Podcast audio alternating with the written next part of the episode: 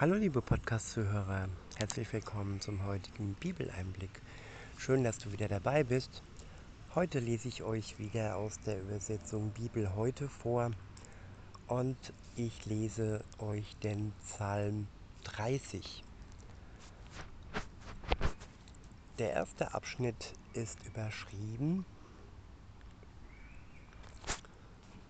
Ein Psalm, Einweihungslied für das Haus von David. Ich will dich erheben, Jahwe, denn du hast mich aus der Tiefe geholt, gönntest meinen Feinden keinen Triumph, gönntest meinen Feinden keinen Triumph über mich. Jahwe, mein Gott, zu dir habe ich gestöhnt, und du hast mich geheilt. Ja, diese ersten Verse berichten von einer ganz engen Beziehung zu Gott. Eine engen Beziehung, die ja David aus seiner Tiefe herausgeholt hat und die seinen Feinden keinen Triumph gegönnt hat. Er hat zu Gott gestöhnt in seiner Krankheit und er hat ihn geheilt. Weiter heißt es, aus dem Totenreich hast du meine Seele geholt. Auf dem Weg zum Grab riefst du mein Leben zurück. Ja, so geht es uns allen. Wenn wir ohne Gott unterwegs sind, sind wir alle auf dem Weg zum Grab, in die absolute Gottesferne, in das Totenreich und in die ewige Verdammnis. Und Gott ruft uns zurück, zurück auf dem Weg zu ihm oder hin zu ihm zum ersten Mal, wenn ihr noch nicht mit ihm unterwegs wart. Und wenn du, liebe Zuhörerin, lieber Zuhörer, seinen Ruf hört, dann re reagiere auf ihn, dann hör auf sein Rufen und ja, schlage ein in die Freundschaft, in eine ganz enge Beziehung mit Gott, wo du alles bekommst, was du für dieses irdische Leben nötig hast, aber auch für das ewige Leben, für das Leben nach diesem Leben, nachdem du ja gestorben bist oder nachdem diese Welt ihr Ende findet, wenn du vielleicht noch hier bist und Jesus wiederkommt, wenn du mit ihm zusammen unterwegs bist, dann bist du auf dem besten Weg, den du dir vorstellen kannst. Und dann wirst du singen, so heißt es in Vers 5, singt Jahwe, ihr seine Getreuen, denn so denkt ihr an seine Heiligkeit. Sein Zorn wird ein Augenblick, doch seine Gunst ein Leben lang. Ja, sein Zorn währt nur so lange, bis wir uns unsere Sünde eingestehen, bis wir das, was er hasst, nämlich die Sünde, und bis wir das, was er liebt, nämlich uns selbst, erkennen. Wenn wir die Sünde uns eingestehen, dass sie zwischen uns und Gott steht, und dass wir durch sie die Gunst Gottes verspielen und dass wir durch sie ja im Zorn Gottes stehen, dann ja, kann es losgehen.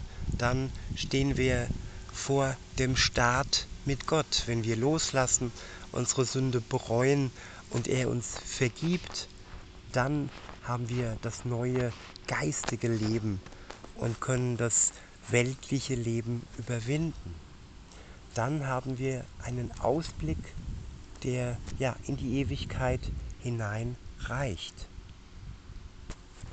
Ich wiederhole und fahre fort. Sein Zorn währt einen Augenblick, doch seine Gunst ein Leben lang. Wenn man am Abend auch weint, am Morgen ist die Freude wieder da.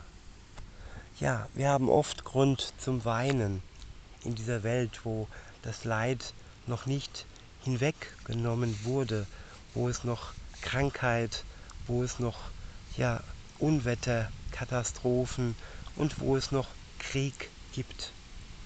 Im Großen wie im Kleinen.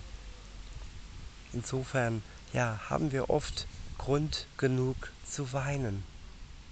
Aber am Morgen, wenn wir uns wieder Gott ausrichten, dann haben wir Freude, Freude an ihm, auch wenn die Probleme vielleicht noch da sind.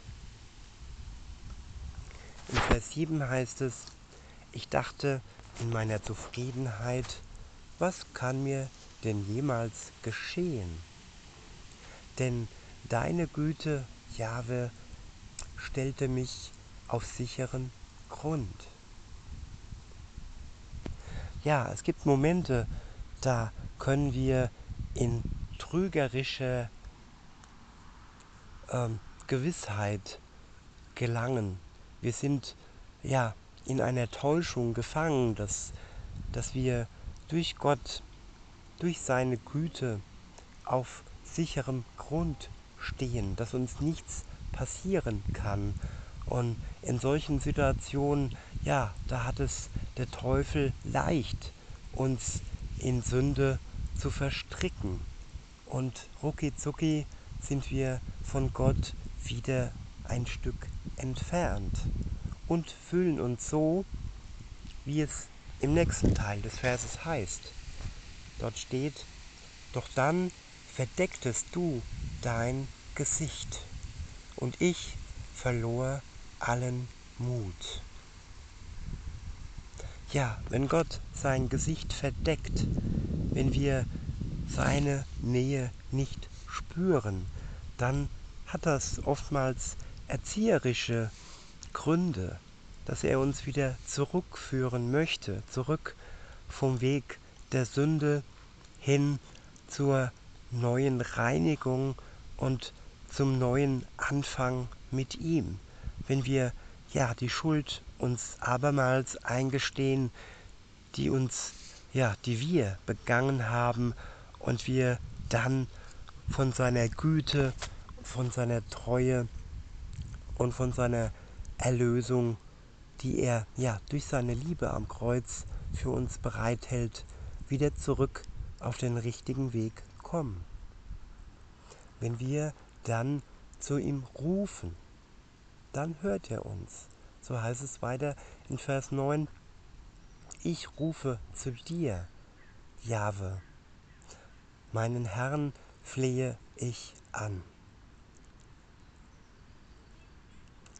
Welchen Gewinn bringt dir mein Blut?